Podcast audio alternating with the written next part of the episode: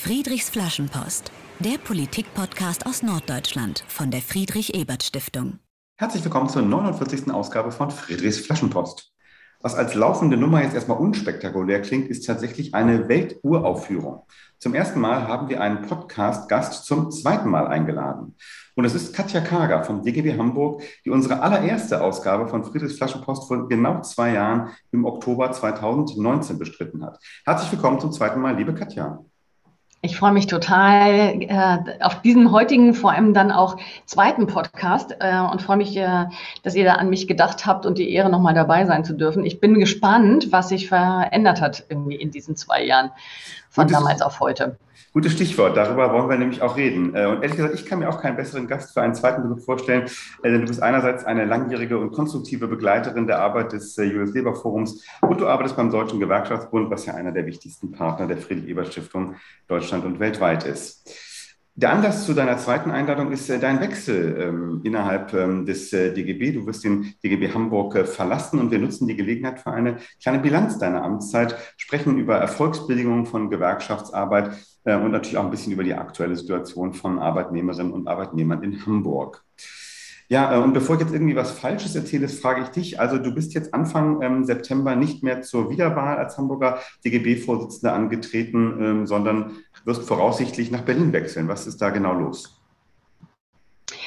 Also, ähm, die Situation ist die, dass Anfang des Jahres ich äh, aus Berlin angerufen wurde und gefragt wurde, ob ich mir das vorstellen kann, den Bezirksvorsitz für Berlin und Brandenburg äh, des DGBs zu übernehmen. Und äh, nach einiger Bedenkzeit, muss ich zugeben, fand ich das sehr reizvoll. Das ist eine echt sehr interessante Aufgabe und habe deswegen zugesagt, mich dort zur Wahl zu stellen, so dass jetzt im September, als hier in Hamburg äh, die Wahl war zur Vorsitzenden, äh, wir dann auch bis dahin tatsächlich eine Nachfolgerin gefunden haben, die jetzt dann auch schon im Amt ist, die auch schon die öffentlichen Termine wahrnimmt und ich jetzt noch bis Ende November als Geschäftsführerin hier beim DGB in Hamburg bin und mich dann auf Berlin-Brandenburg vorbereite und hoffentlich äh, das Votum im Januar von den Kolleginnen und Kollegen aus Berlin-Brandenburg bekomme. Also ich persönlich äh, drücke dir die Daumen ähm, und äh, natürlich, liebe Hörerinnen und Hörer, die künftige oder die jetzige schon amtierende DGB-Vorsitzende Tanja Kaffler wird natürlich auch bald hier in Friedens Flaschenpost zu hören sein. Ja, aber ähm, bevor wir den Blick zurück in deine Amtszeit ähm, werfen, starten wir doch nochmal in der Gegenwart und sprechen über die Situation von Arbeitnehmerinnen und Arbeitnehmern in Hamburg jetzt. Was sind denn eigentlich so die, die Themen ähm, für die, mit Blick auf die Situation äh, des Arbeitsmarkts in Hamburg, die jetzt gerade so bei euch im DGB Hamburg ganz, ganz oben aufliegen? Das ist äh, ehrlich gesagt gar nicht so leicht zu sagen, weil das äh, sehr vielfältig ist zum jetzigen Zeitpunkt. Wir haben natürlich äh, immer noch das ganze Thema Corona und die Folgen. Da gibt es ja verschiedene Branchen, die mit den Nachwirkungen noch zu kämpfen haben, sei es die Gastro äh, oder auch äh, der ganze Bereich der Eventbranche. Wir haben die ersten Runden bei den Unternehmen und Betrieben, die jetzt in die Sparrunden schon gehen, aus welchen Gründen auch immer. Also wir haben da schon den Eindruck, dass das nicht immer notgedrungen mit Corona zusammenhängen muss, aber nichtsdestotrotz haben wir da äh, einige Themen, Stichwort Airbus mit der Umstrukturierung, Stichwort Pellasitas mit der Umstrukturierung und davon haben wir echt einige mehr. Wir haben in ganz das heißt, vielen... Da, wenn ich da ganz kurz einhaken ja, darf, ja. ist schon, schon der, der, äh, das Gefühl auch bei euch da, dass jetzt nicht unbedingt nur Corona-Krise ist, sondern dass manche Unternehmen vielleicht auch die Gelegenheit nutzen, um zu verschlanken, auch Arbeitsplätze abzubauen? Ja, das war aber schon, als Corona losging, ähm, unser Eindruck an vielen Stellen, dass die Gelegenheit ähm, bei dem einen oder anderen Unternehmen durchaus günstig genutzt wurde, ja, um okay. bestimmte äh, Themen jetzt mal aufzumachen und nochmal eine andere Art von Tabula Rasa im eigenen Betrieb ähm, herzustellen. Das äh, ist schon unser Eindruck. Also Corona war auch ein gutes Argument für einiges. Äh, das betrifft auch den ganzen Bereich Homeoffice, äh, wo wir ja von Anfang an äh, oder jetzt seit zwei Jahren das große Thema haben, wie macht man das eigentlich, wie geht das? Und auch da merken wir jetzt aktuell, dass wir in vielen Unternehmen aus den ähm, mobilen Arbeiten rauskommen aber in ganz vielen eben auch nicht. Und das ist ein sehr großer Teil, gerade in Hamburg, wo wir ja eine sehr starke Bürolandschaft haben. Das heißt Menschen, die Varianten von Bürotätigkeit äh, übernehmen. Und da gibt es lustige Bestrebungen zum Teil, ähm, das jetzt einfach wie unter Corona-Bedingungen einfach fortzuführen, sich um den Arbeitsschutz nicht richtig zu kümmern, äh, auch dann nicht darum zu kümmern, wie arbeiten die Leute eigentlich zu Hause. Das ist in sehr vielen Betrieben ein Riesenthema bis hin zu, das haben wir ja auch schon in Corona gemerkt, äh, dass wir die Gefahr der Spaltung von Belegschaften haben, nämlich in die einen, die ja gar keine Wahl haben, äh, ins Homeoffice zu können und immer in den Betrieb müssen und die anderen, die dann äh, zu Hause am Küchentisch sitzen. Ähm, da findet auch eine End- oder die Gefahr der Entsolidarisierung statt, ähm, ist ein Riesenthema. Wir haben natürlich trotz allem und immer noch, und auch das haben wir in den letzten zwei Jahren sehr gesehen, die, die Spaltung des Arbeitsmarktes, nämlich in die, die in Hamburg gut verdienen, die ähm, äh, gute Jobs haben, die tarifgebunden sind, unbefristet und so weiter und so fort. Und wir haben aber den anderen großen Teil, der zunehmend und immer stärker in die Prekarisierung abdriftet. Das heißt, Arbeitsbedingungen, von denen äh, man krank wird, in der Bezahlung, von der man eigentlich nicht leben kann, äh, wo die Ausbeutung sehr fortgeschritten ist und was natürlich in einer teuren Stadt wie Hamburg ein großes Thema ist. Und nicht zuletzt, und das ist äh, ja etwas, was uns jetzt schon seit vielen Jahren umtreibt, äh, wir nennen das immer so die große Transformation, das heißt der Wandel unserer Arbeitswelt, der durch äh, gleichzeitig stattfindende verschiedene Komponenten aus Digitalisierung, demografischer Wandel, äh, der Klimawandel, die Dekarbonisierung, also alles, was da jetzt im Moment gerade zu regeln ist, ja, hat natürlich massive Auswirkungen für unsere Beschäftigten. Und da sind wir auch in Hamburg in ganz vielen Betrieben schon mittendrin im Umbruch, äh, wo zum Beispiel äh, ein großes Ölunternehmen jetzt sagt, in zehn Jahren machen wir kein Öl mehr. Das, ähm, das, das heißt was. Das ist eine Ansage, ja, und da müssen alle mit. Und das ist natürlich eine, eine, eine riesengroße Herausforderung. Spannend, ein, ein, krasses Panorama, was, was du da aufmachst. Also, meine, es wird so, als würde dem DGB Hamburg äh, demnächst nicht langweilig werden. Das ist eine ganze Menge, äh, was auf euren Schreibtischen liegt. Äh, und tatsächlich interessant, ne? einiges hängt mit, mit Corona zusammen, anderes ist auch durch, durch Corona nur, nur verstärkt worden. Ähm, vielleicht eine ja. kurze Rückfrage. Hm, du hast das mit dem Homeoffice angesprochen, dass das äh, natürlich eine Herausforderung ist, da auch wieder irgendwie rauszukommen. Wie macht ihr das selber beim DGB Hamburg? Also wir haben eine Betriebsvereinbarung, die sagt, äh, wir können bis zu zwei Tage in der Woche im Homeoffice sein. Äh, und jetzt sind wir in den Gesprächen mit unseren ganzen Kolleginnen und Kollegen. Wer macht das? Ähm, wer nimmt das in Anspruch? Wo funktioniert das? Äh, das gut auszuloten, weil ja auch das gilt. Nicht jeder kann von zu Hause aus arbeiten. Und ähm, aber meiner Erfahrung jetzt zumindest bei mir, in meinem Team, alle wollen das, die zwei Tage sehr gerne nutzen. Viele sagen, ich kann unter bestimmten Bedingungen und bei bestimmten Themen von zu Hause aus konzentrierter arbeiten.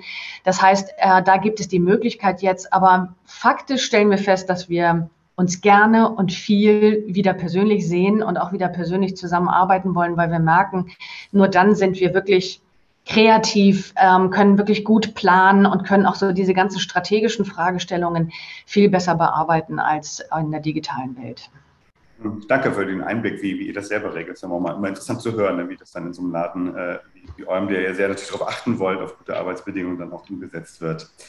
Ja, du hast schon gesagt, es gibt eine ganze Menge Leute, die, die, für die stellt sich die Frage nicht, ob sie ins Homeoffice gehen können oder nicht. Und wenn wir uns jetzt mal kurz zurückerinnern an den Anfang der Pandemie, also rund anderthalb Jahre zurück, dann war ja viel die Rede von den sogenannten systemrelevanten Berufen. Also äh, natürlich all die Menschen, die in der äh, Krankenhäusern oder in der Pflege arbeiten, in Supermärkten, die Paketdienstleister. Und damals ist ja so eine Debatte in Gang gekommen. Eigentlich äh, müssten den, müsste es den Leuten in den Arbeitsbedingungen äh, besser gehen, weil wir jetzt erst gemerkt haben zu Beginn von Corona, wie wichtig diese Jobs sind.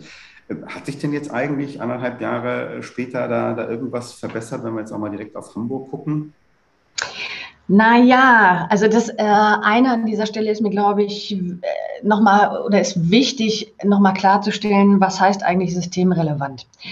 Äh, da haben wir immer sehr gerne einen eingeschränkten Blick drauf gehabt, äh, wo wir eigentlich immer ungerecht werden, weil natürlich es viele, viele, viele andere Kolleginnen und Kollegen auch noch gibt, die wichtig dafür sind, dass sozusagen unser Leben äh, und unsere Wirtschaft am Laufen bleibt. Äh, deswegen tue ich mich da immer ein bisschen schwer, bestimmte Berufe oder Branchen jetzt unter diese Systemrelevanz zu hängen. Ähm, aber ich kann nichtsdestotrotz an zwei Beispielen deutlich machen, dass tatsächlich nach dem Jubel auf dem Balkon nicht wahnsinnig viel gefolgt ist. Äh, gerade bei den Kolleginnen und Kollegen aus äh, der Gesundheitsbranche, Krankenhäuser, Altenpflege und so weiter und so fort, ist die Situation nicht besser geworden. Wir haben jetzt just gerade eine Befragung von, von Verdi vorliegen, die bei ihren Kolleginnen und Kollegen äh, nachgehorcht hat, wie ist es denn? Und da haben wir immer noch die Situation, dass ähm, fast 80 Prozent der Beschäftigten aus äh, der Branche sich nicht vorstellen können, unter den aktuellen Bedingungen überhaupt das Rentenalter zu erreichen. Das heißt, die, vier von fünf, acht, meine Güte. Vier von fünf sagen, bis dahin komme ich gar nicht, mhm. ähm, weil ich das gesundheitlich nicht durchhalte. Ähm, die meisten äh, Krankenhäuser, Pflegestellen, Altenpflegeeinrichtungen arbeiten nach wie vor mit zu wenig Personal. Es ist immer noch eine fürchterliche Überbelastung der Kolleginnen und Kollegen da. Und ähm, wir haben auch die Situation, und da wird einem dann langsam gruselig, dass unsere Kolleginnen und Kollegen in den Krankenhäusern, äh, also fast die Hälfte, 43 Prozent unserer Kolleginnen sagen, dass nach der OP ein Patient eigentlich nicht so engmaschig begleitet werden kann, wie man das eigentlich müsste. Das will man also als potenzieller haben, Patient jetzt nicht unbedingt hören. nee, genau. Aber es ist wichtig, dass wir genau diese Erkenntnisse Art mal, mal wirklich, also auch öffentlich machen, das äh, zur Kenntnis nehmen und da auch politische Handlung draus äh, folgern lassen, weil wir haben das jetzt wirklich gesehen mit den vielen äh, äh Applaus und der Anerkennung, die die ganzen Kolleginnen in der Gesundheitsbranche verbal zumindest erhalten haben. Aber wir kommen, was die faktischen Arbeitsbedingungen angeht, tatsächlich immer noch keinen Schritt weiter. Und das liegt natürlich auch in der Systematik der Finanzierung. Und da haben wir ja in den letzten zwei Jahren mit Herrn Spahn eine Menge lustiger Ideen erlebt, aber nichts davon, was wirklich äh, substanziell den Beschäftigten zugutekommt. Das ist quasi Beispiel Nummer eins. Beispiel Nummer zwei, die Paketboten. Ähm, da haben wir vor zwei Wochen große Aktion gehabt vor Amazon, weil wir auch von den Beschäftigten wissen, was wir auch von den, äh, von den anderen Paketdienstleistern kennen. Äh, das macht ja nicht mehr das Unternehmen selbst, sondern das ist alles outgesourced. In der Regel machen das so solo, solo, solo, super Selbstständige, die irgendwo sich einen, einen Transporter leihen, mieten, leasen, whatever ähm, und dann wirklich unter unterirdischen Bedingungen die Pakete ausfahren. Zum Teil haben die ja kein Klo unterwegs, sie haben keine Möglichkeit, irgendwas zu essen, die haben eine unglaubliche Drucksituation, weil die Mengen an Paketen runterrackern müssen. Äh, dass du eigentlich nicht mal mehr auf den gesetzlichen Mindestlohn kommst, wenn du das sozusagen auf den ganzen Tag rechnest. Also von daher haben wir da noch eine Menge offener Baustellen, wo das nicht funktioniert, das System. Danke, dass du das so plastisch gemacht hast an, an konkreten Beispielen auch und äh, auch gleich ein bisschen mit gesagt hast, was, ähm, ja, was, auch, was auch passieren müsste. Und äh, gerade im Gesundheitsbereich ist vieles Bundesrecht, du hast angesprochen, vielleicht äh, ist da ja auch eine künftige Bundesregierung, die sich jetzt ja in diesen Tagen und Wochen finden wird, ähm, hört da ja hoffentlich äh, zu und hat vielleicht dann auch ein paar andere Maßnahmen im, äh, im Köcher. Das hoffe ich auch, ja. Ja, ähm, danke für diesen Start im, im äh, aktuellen, in der aktuellen Situation. Ähm, wir merken, äh, so erfreulich es ist, dass äh, die Corona-Pandemie zumindest nicht mehr so schlimm äh, wütet wie noch vor ein paar Monaten äh, vorbei ist. Das Ganze auch auf dem Arbeitsmarkt noch nicht und einige Baustellen, die wir erkannt haben in den letzten anderthalb Jahren, äh, sind da, müssen da noch dringend bearbeitet werden. Ähm, aber schauen wir, wie angekündigt, auch ein wenig zurück jetzt auf acht Jahre ähm, Gewerkschaftsarbeit von dir. Ähm, du hast im Dezember 2013 dein Amt als Hamburger DGB-Vorsitzende angetreten. Lustigerweise war ja auch damals gerade eine Bundestagswahl frisch äh, hinter uns, aber gut. Ähm, und ähm, für die, die dich vielleicht noch nicht so gut äh, kennen, sag ich es nochmal ganz kurz, ähm, deinen Kurzlebenslauf. Du hast mal Industriekauffrau gelernt, warst dann aber mehrere Jahre im Journalismus unterwegs äh, beim Radiosender FFN und anschließend in der äh, damaligen New Economy bei Pixel Park, äh, wo du auch den ersten Betriebsrat äh, in einem New Economy Unternehmen mitgegründet hast. Und ab 2002 hast du dann im äh, Bundesverband von Verdi in Berlin gearbeitet, hast nebenbei auch noch Philosophie und Kulturwissenschaften studiert, bis du dann eben Ende 2013 zum DGB Hamburg gewechselt bist.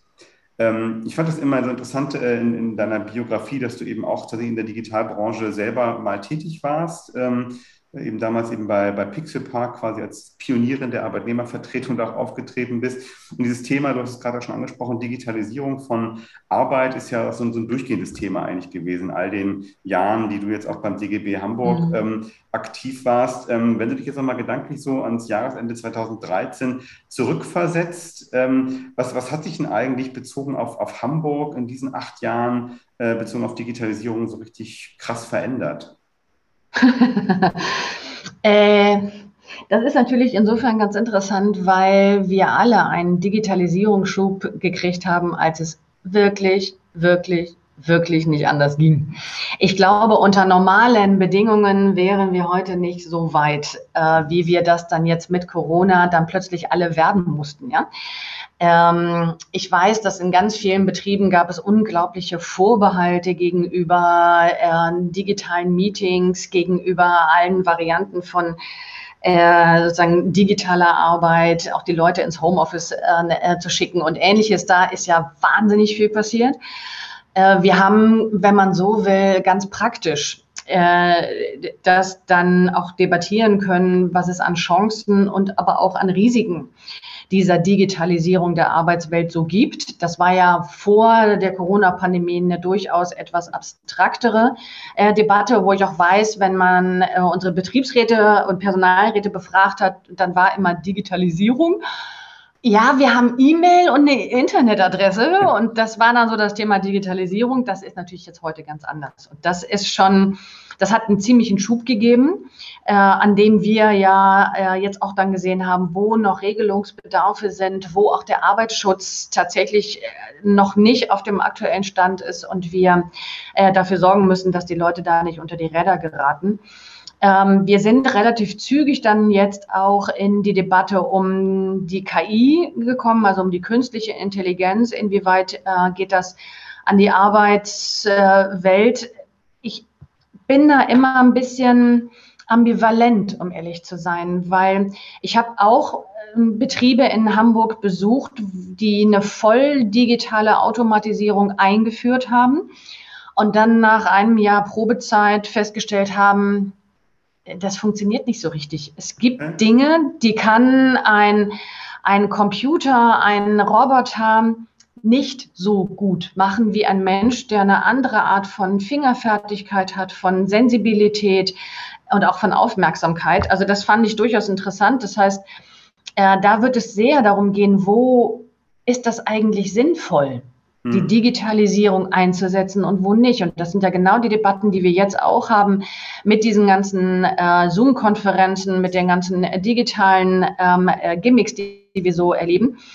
Jetzt sind wir soweit, debattieren zu können, ist das zu diesem Zeitpunkt eigentlich richtig und klug? Nützt das jemandem?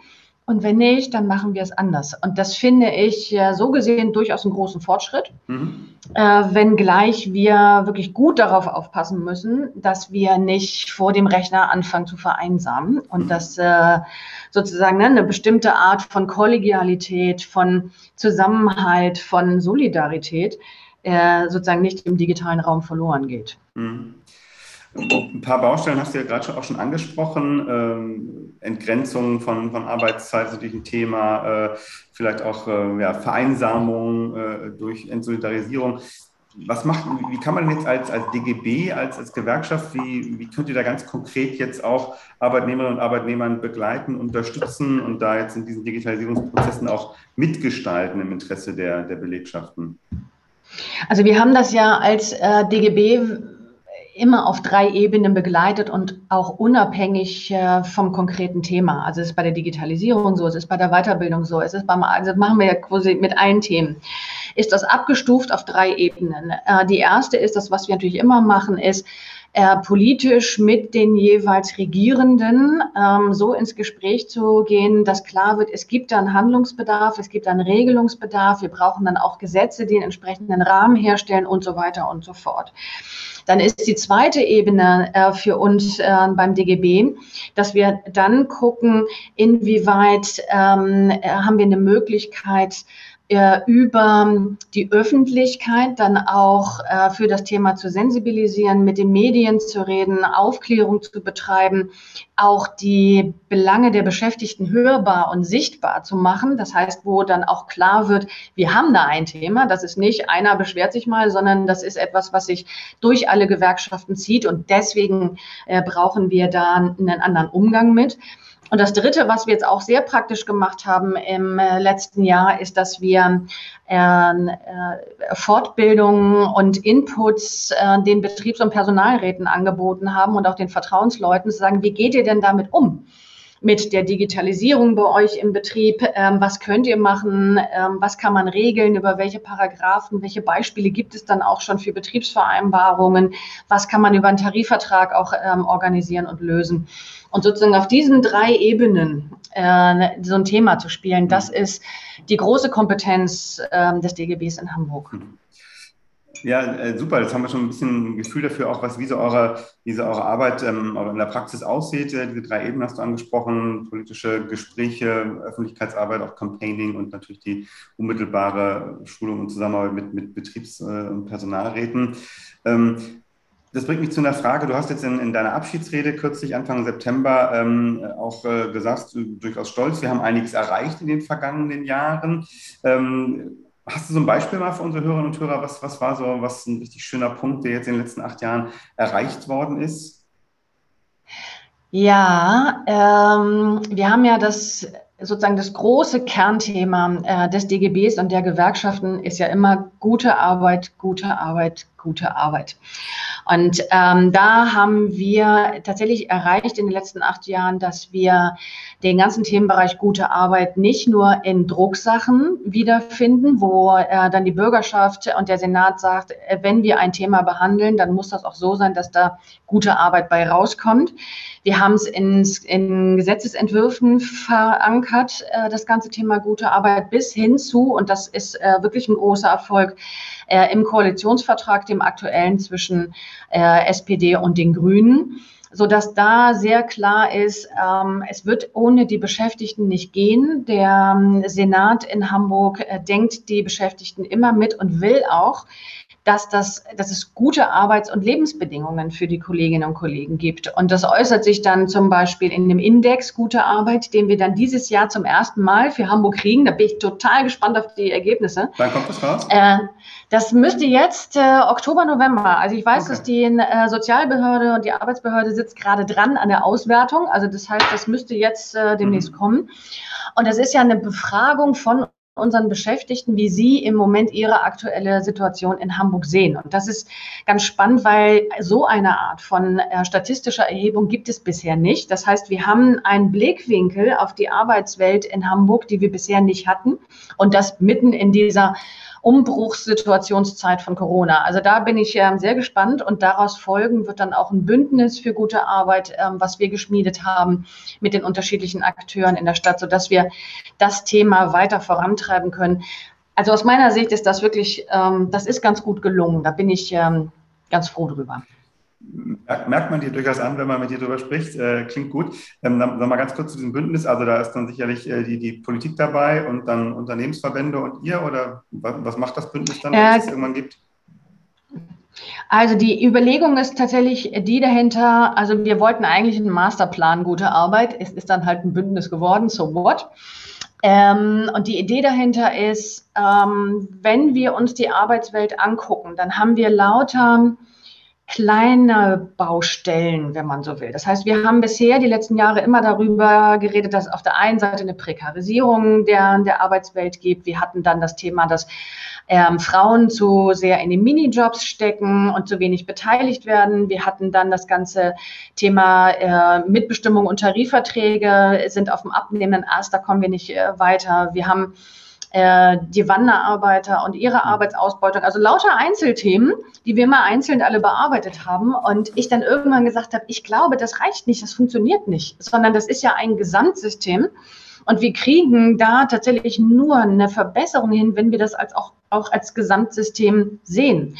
Das heißt, wenn wir sehen, dass ähm, auf der einen Seite die Qualifizierung unserer Kolleginnen und Kollegen nicht läuft, ist dann klar, dass sie dann in äh, die Erwerbslosigkeit rutschen als Gefahr, dass sie dann aber ihr Leben nicht mehr finanzieren können, dann werden sie Sozialfall. Was muss man für die eigentlich? Also hängt ja alles mit allem zusammen. Und ähm, ich wünsche mir, dass dieses Bündnis ähm, in der Lage ist, und da sind dann Arbeitgeberverbände und die Kammern und die Politik dabei, dass wir uns genau angucken, wo müssen wir eigentlich einen Rahmen schaffen, damit zum Beispiel dieser Dominoeffekt von prekärer Beschäftigung mal ein Ende findet. Und das hat natürlich damit zu tun, ob es Tarifverträge gibt, ob es äh, Mitbestimmung in, in, den Unternehmen gibt, weil damit hast du einen Riegel, um die prekäre Beschäftigung einzuhaken ähm, und einzugrenzen und auch anders zu regulieren. Und sozusagen das im Großen zu debattieren und auch große Entscheidungen herbeizuführen, das wäre so mein Wunsch und mein Traum. Also da darf man gespannt sein und ich würde auch sagen, das ist sicherlich dann irgendwann mal eine Podcast-Folge wert, äh, wenn dieses Bündnis zu seiner Arbeit aufgenommen hat. Da werden wir sicherlich dranbleiben, liebe Hörerinnen und Hörer. Ähm, ja, jetzt hast du gerade schon gesagt, was eigentlich so eine erfolgreiche Gewerkschaftsarbeit ist, zum Beispiel eben dieses, äh, diesen äh, gute Arbeit Untersuchungen jetzt seitens des äh, Senats auf den Weg zu bringen, dass man auch mal eine andere Grundlage hat, um dann auch über Maßnahmen zu sprechen. Wenn wir jetzt noch ein bisschen, äh, mich würde mal interessieren, so mit, mit dir auf, eine, eine, auf die Metaebene noch ein bisschen zu gehen. Was muss eigentlich zusammenkommen, damit, äh, damit der DGB Hamburg erfolgreich agieren kann? Also was gehört eigentlich so dazu, dass man so einen Erfolg dann auch erreicht, wie du ihn gerade beschrieben hast? Äh, keine leichte Frage. Also ich glaube, das eine ist tatsächlich eine gute Vernetzung also ich merke schon, ich habe ja auch bei Null angefangen, aber je mehr Leute ich kennengelernt habe in dieser Stadt, mit denen ich dann auch eine gute Gesprächsbasis gefunden habe, desto mehr ist es natürlich möglich, auch Themen zu bewegen und Themen voranzubringen. Es ist aber auch nötig, gute politische Partner in der Stadt zu haben. Also ich sehe das ja im Vergleich zu meinen Kollegen in Schleswig-Holstein, die ja etwas andere politische Rahmenbedingungen haben äh, in ihrer Regierung, da kann man sich an der einen oder anderen Stelle ganz schön die Zähne ausbeißen. Ja? Das, äh, da kannst du als DGB dich abrackern, wie du willst, wenn du auf der anderen Seite so eine FDP-Nase sitzen hast, die überhaupt keinen Bock auf Gewerkschaft hat dann war es das, ja, so. Also das heißt, da muss es wirklich ein gutes, äh, auch eine gute Partnerschaft geben und äh, auch Partner geben insgesamt, die bereit sind, Dinge zu verbessern. Das äh, gilt auch für den hiesigen Arbeitgeberverband oder die Kammern. Äh, also wenn alle einigermaßen gesprächsbereit sind und sagen, jeder hat sein Recht auf seine eigene Meinung, aber wir hören uns das mal an, äh, dann kann eine ganze Menge gelingen. Und das ist wirklich etwas, was ich an Hamburg sehr, sehr schätze und was es in Hamburg gibt. Äh, ein, eine insgesamt Verantwortlichkeit für diese Stadt wo die Hamburger sagen, wir wollen, dass das gut wird und dann tun wir auch was dafür. Und äh, das ist tatsächlich äh, ganz gut abzurufen. Und nicht zuletzt natürlich hängt es auch an den Kolleginnen und Kollegen. Ich habe immer sehr gute Rückmeldungen gekriegt. Ich fühle mich immer sozusagen gut getragen von äh, den Kolleginnen und Kollegen hier in dieser Stadt, die mir auch immer sagen, worum es ihnen geht, was ihre Sorgen und Nöte sind, so dass ich immer auch ein Gefühl dafür hatte. Erstens, für wen mache ich das eigentlich? Mhm.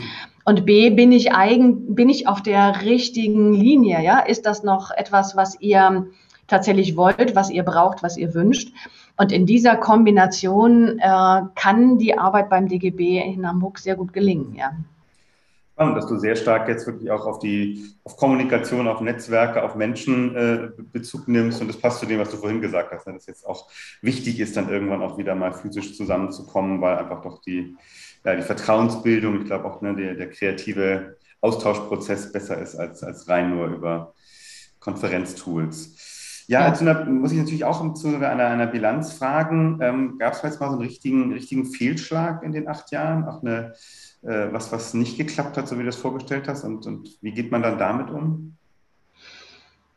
Naja, es gab ähm, durchaus Rückschläge und es gab auch, ähm, auch schwierige Momente. Also ich weiß, dass wir zum Beispiel hinsichtlich äh, der Olympiabewerbung Hamburgs haben wir innerhalb der Gewerkschaften nicht, äh, waren wir nicht immer einer Meinung wie wir das fanden und das auszuloten und ähm, da auch zu gucken, wie, wie kriegen wir das sozusagen insgesamt ähm, als Gewerkschaften hin, das war schon nicht ganz leicht. Und ähm, ich bin mir immer sehr sicher, und das hat bis zum heutigen Tage zumindest funktioniert, drüber reden hilft, ja. Ähm, das, ich glaube, die größte, die größte Gefahr ist immer, wenn ich mich persönlich beleidigt fühle und dann die Kommunikation einstelle. Ich versuche immer so vorzugehen, dass ich äh, mir sage, die anderen haben Gründe dafür, warum sie das tun, was sie tun. Und die Menschen sind nicht blöd, also haben sie einen guten Grund. Dann muss ich den erfahren und dann muss man darüber mal reden, warum tut man das und warum tut man das nicht. Und auf dem Wege immer einen Weg wieder zueinander zu bauen und zu gucken, wie kommen wir dann wieder zusammen. Oder eben auch zu akzeptieren, dass es Unterschiede gibt und dann ist aber der Unterschied da. Äh, das ist, glaube ich, äh, der einzige Weg, also sozusagen Verständnis füreinander herzustellen, ähm, ist sehr hilfreich um nicht verbohrt und äh, verbittert zu werden. Und eben auch die eine oder andere Hürde, die es dann in so einem Berufsleben dann so gibt, auch zu überwinden, zu umschiffen, hinter sich zu lassen. Hast du, hast du keinen so richtigen Fehlschlag genannt, aber das ist ja auch okay. Ähm, die, ähm, das ist interessant, was du gerade nochmal angesprochen hast, wollte ich auch nochmal fragen. Also der DGB ist ja eben der Dachverband der Einzelgewerkschaften, also von IG Metall, Verdi, IGBCE äh, und so weiter. Ähm, das heißt, auch da äh, bist du jetzt ja immer in der Rolle gewesen, auch durchaus verschiedene Einzelgewerkschaften, verschieden, die Bedürfnisse verschiedener Branchen irgendwie unter, unter einen Hut kriegen zu müssen. Wie, wie, wie macht man das dann eigentlich? Also durch viel Reden äh, mit den anderen habe ich jetzt gelernt. Zuhören, genau. Ähm, also es ist insofern eine relativ, ähm, also man kann das ja eingrenzen. Das eine ist, äh, DGB als Dachverband hat die Aufgabe, die gemeinsamen Themen zu bearbeiten. Das heißt, das, was alle angeht. Das filtert ja schon mal eine ganze Menge raus, wo klar ist, äh, die Gewerkschaften haben ihre absolut eigenen Themen, mit, äh, die mit ihrer jeweiligen Organisation zusammenhängen. Wunderbar, das ist gar nicht meins.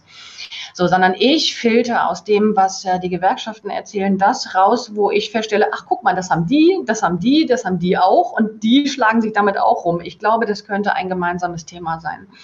Und dann wird dieses gemeinsame Thema natürlich miteinander besprochen im Sinne von, wie geht ihr damit um? Was ist für euch wichtig? Ähm, habt, welche Erwartung hättet ihr an den DGB?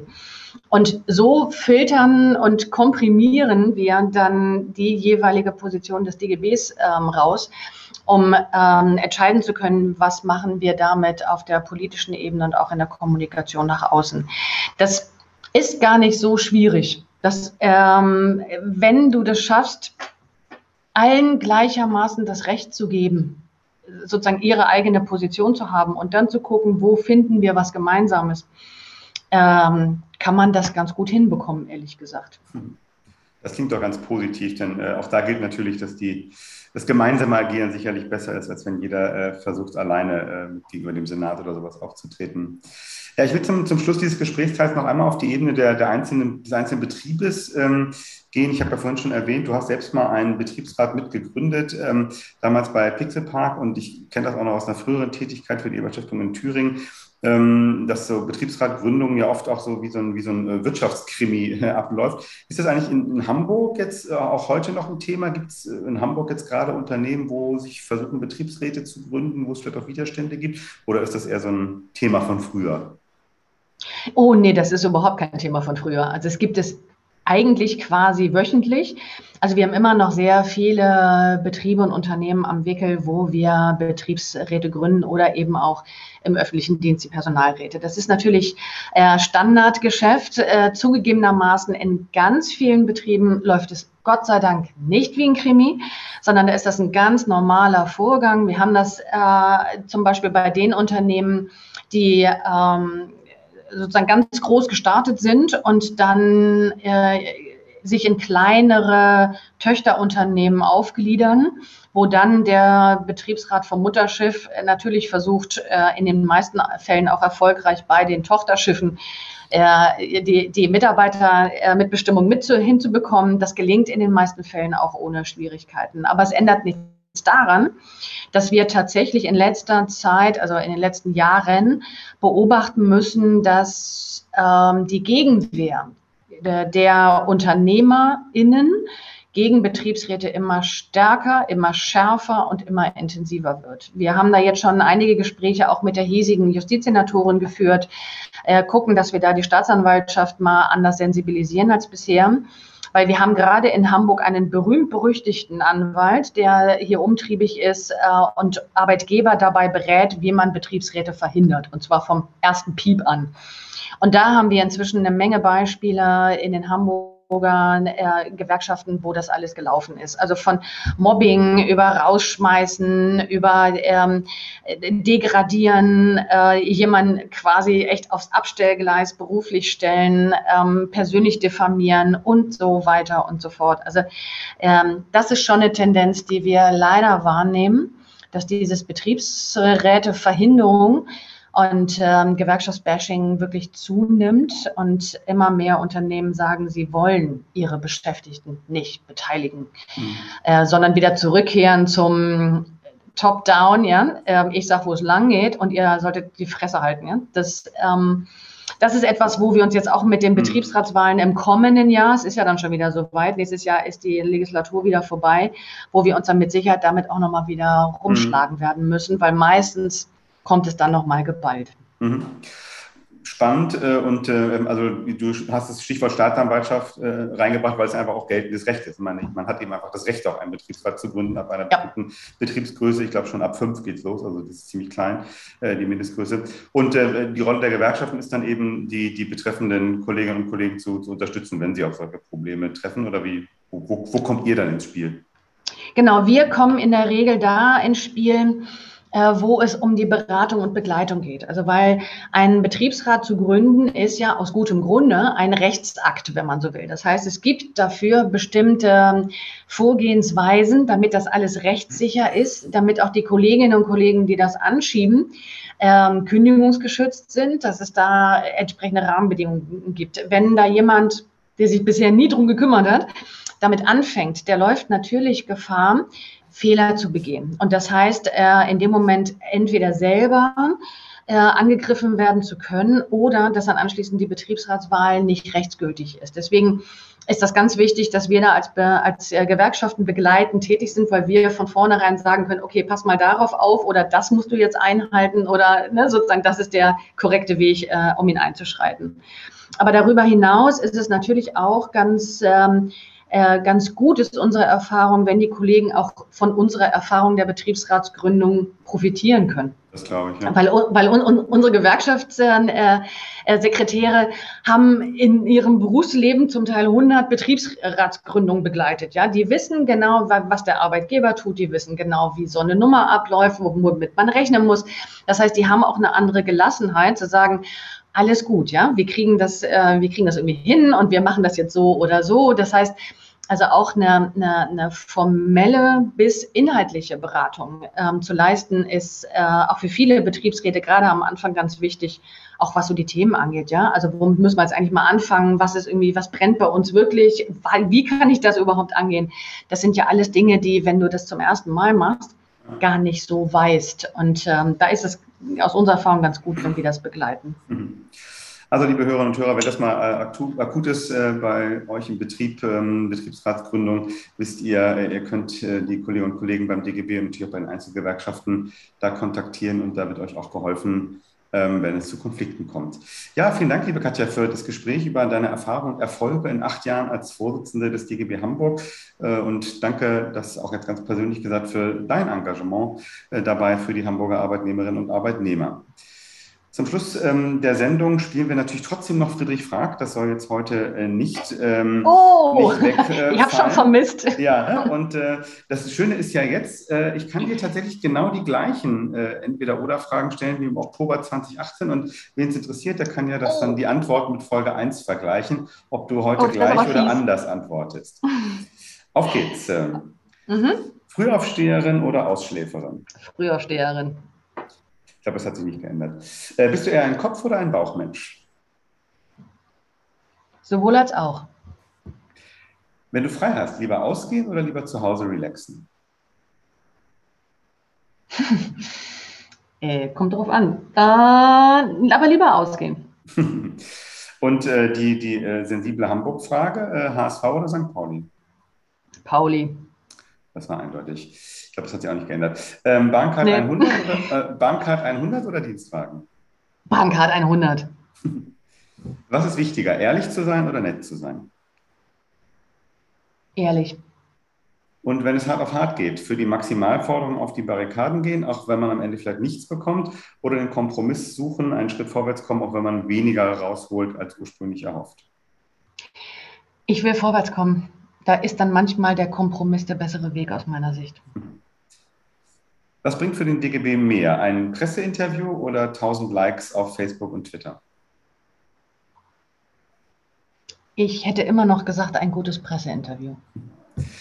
Und äh, zum Schluss, ähm, Abendessen mit Angela Merkel oder mit Greta Thunberg? Angela Merkel. Die hat ja jetzt Zeit bei ne? genau, also de, de, deren Erfahrungen, ja, äh, was die hat alles durchstehen müssen, das würde mich schon interessieren.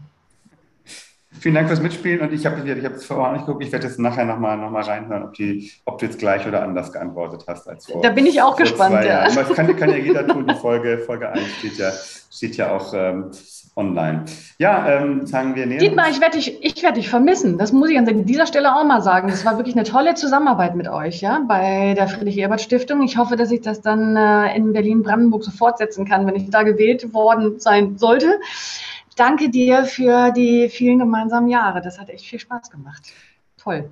Das äh, freut mich zu hören natürlich und das gebe ich äh, gerne zurück. Äh, ihr wart insgesamt als, als DGB, aber auch du persönlich immer ein toller Partner. Und es gibt ja zum Glück auch sowohl in Brandenburg als auch in Berlin Friedrich-Ebert-Stiftungslandesbüros, die sich sicherlich freuen, ähm, dann auch mit dir in Kontakt zu kommen. Ja, ähm, die letzte Frage ist ja auch immer gleich. Äh, eine Flaschenpost an die Zukunft. Äh, Im Oktober 2019 hast du eine der kürzesten Flaschenposten aller bisherigen Folgen geschrieben. Du hast nämlich einfach nur gesagt, macht das Leben besser. Ähm, jetzt heute stelle ich dir eine etwas andere Aufgabe für die Flaschenpost an die Zukunft. Die bette ich jetzt mal ein in eine fiktive, vielleicht ja aber auch reale Situation, weiß ich nicht. Wenn du jetzt deinen Abschiedskaffee mit der Hamburger Arbeitssenatorin Melanie Leonard trinkst, äh, was schreibst du ihr in ihre äh, arbeitspolitische Flaschenpost in die Hamburger Zukunft? Sorge dafür, dass wir in Hamburg von unserer Arbeit leben können. Auch das wieder eine erfreulich kurze Flaschenpost. Vielen Dank dafür, Katja Kager. Du bist langjährige Vorsitzende des DGB Hamburg, äh, bist der erste Gast, der zum zweiten Mal bei Friedrichs Flaschenpost dabei war. Vielen Dank äh, für dieses Gespräch ähm, und natürlich alles, alles Gute für das, was äh, bald kommt in Berlin und Brandenburg aller Voraussicht nach. Ich danke dir, Dietmar. Es war mir eine große Freude. Für die Friedrich-Ebert-Stiftung verabschiedet sich für heute Dietmar Molthagen. Tschüss und bis in zwei Wochen. Und wie immer gilt, wir haben nur diese eine Gesellschaft und es gibt niemanden außer uns, der sie verändern kann. In diesem Sinne, bis in zwei Wochen. Friedrichs Flaschenpost, der Politik-Podcast aus Norddeutschland von der Friedrich-Ebert-Stiftung.